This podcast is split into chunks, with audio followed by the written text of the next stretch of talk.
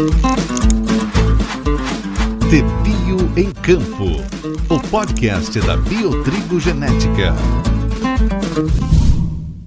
Num passado não tão distante, as lavouras de trigo sofriam danos significativos causados por várias doenças com relativa frequência e muitas vezes em grande extensão diária. Assim começa o Guia de Doenças do Trigo, publicação realizada pela Biotrigo Genética com o objetivo de auxiliar produtores, técnicos e estudantes na identificação das principais doenças que afetam a cultura. De acordo com o fitopatologista da Biotrigo e um dos envolvidos na produção do guia, Paulo Kunen, o material surgiu pela demanda em fazer a diagnose adequada das doenças no campo.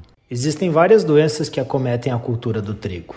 Alguns sintomas são clássicos e facilmente relacionados a determinadas doenças. No entanto, no campo podemos ter diversas interações planta-patógeno, além de condições ambientais e ocorrência de mais de uma doença na mesma planta o que pode confundir na hora da diagnose.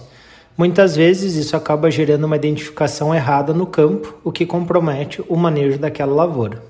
Aos agricultores que buscam compreender melhor os aspectos relacionados aos sintomas, epidemiologia e as medidas de controle das principais doenças da cultura, o guia será exposto e distribuído no estande da Biotrigo ao longo da 22ª Expo Direto Cotrijal, para o doutor em fitopatologia, professor da Universidade do Estado de Santa Catarina, UDESC, e coautor da publicação, Ricardo Casa, o material pode fornecer informações relevantes no dia a dia do produtor. O guia pode fornecer algumas informações diferenciais entre algumas doenças que são controladas por fungicida, como oídio, ferrugens, como manchas foliares, que podem auxiliar na tomada de decisão entre ser uma doença controlada por um produto fungicida, por exemplo, ou ser uma doença abiótica e aí não haver a necessidade da aplicação de um determinado fungicida.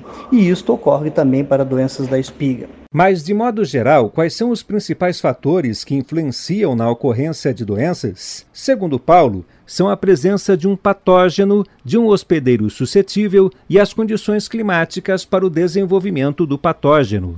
Um quarto ponto está é, muito relacionado aí já com as práticas agrícolas onde envolvem o homem, porque então esse manejo pode influenciar para mais ou para menos a intensidade de ocorrência dessas doenças.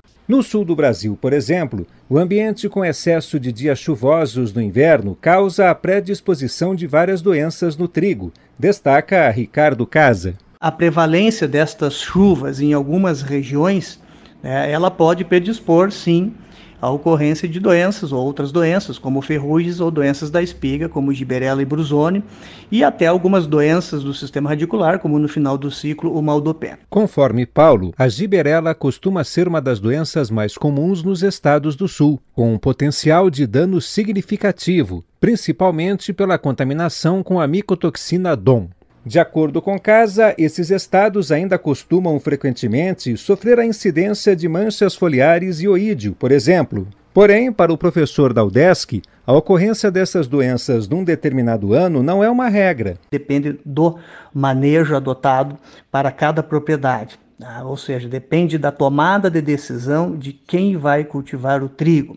Tais decisões definem o quão bem sucedido será o controle de determinada enfermidade, complementa Paulo. As estratégias podem visar a diminuição ou a erradicação do inóculo inicial do patógeno, reduzir sua reprodução e dispersão com a utilização de cultivares moderadamente resistentes ou resistentes, uso de fungicidas e com medidas de manejo que reduzem as condições favoráveis ao patógeno, como adotar a rotação de culturas, uso de semente sadia, manejo de descompactação de solos sujeitos ao encharcamento entre outras. A resistência de cultivares a patógenos de difícil controle foi, inclusive, um dos maiores avanços da triticultura brasileira nos últimos anos. Para Paulo Kunen, é notável o nível de investimento feito em melhoramento genético com o foco nas doenças, em que muitas vezes a resistência genética é meio de controle mais eficaz a campo. Como doenças de difícil controle, nós temos a brusone, que ocorre principalmente na região do Cerrado,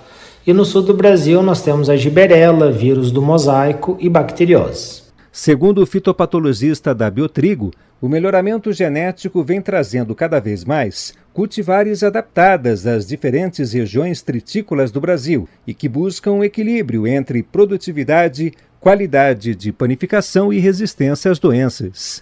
Paulo Kunen e Ricardo Casa, dois dos quatro autores da publicação, estarão presentes nesta terça-feira, dia 8 de março, no estande da Biotrigo, para conversar com agricultores sobre as doenças do trigo. De acordo com Paulo, a oportunidade do contato próximo ao produtor para explicação de questões relacionadas às doenças do trigo nesta Expo Direto é de grande importância. O primeiro passo para uma lavoura de sucesso é o planejamento.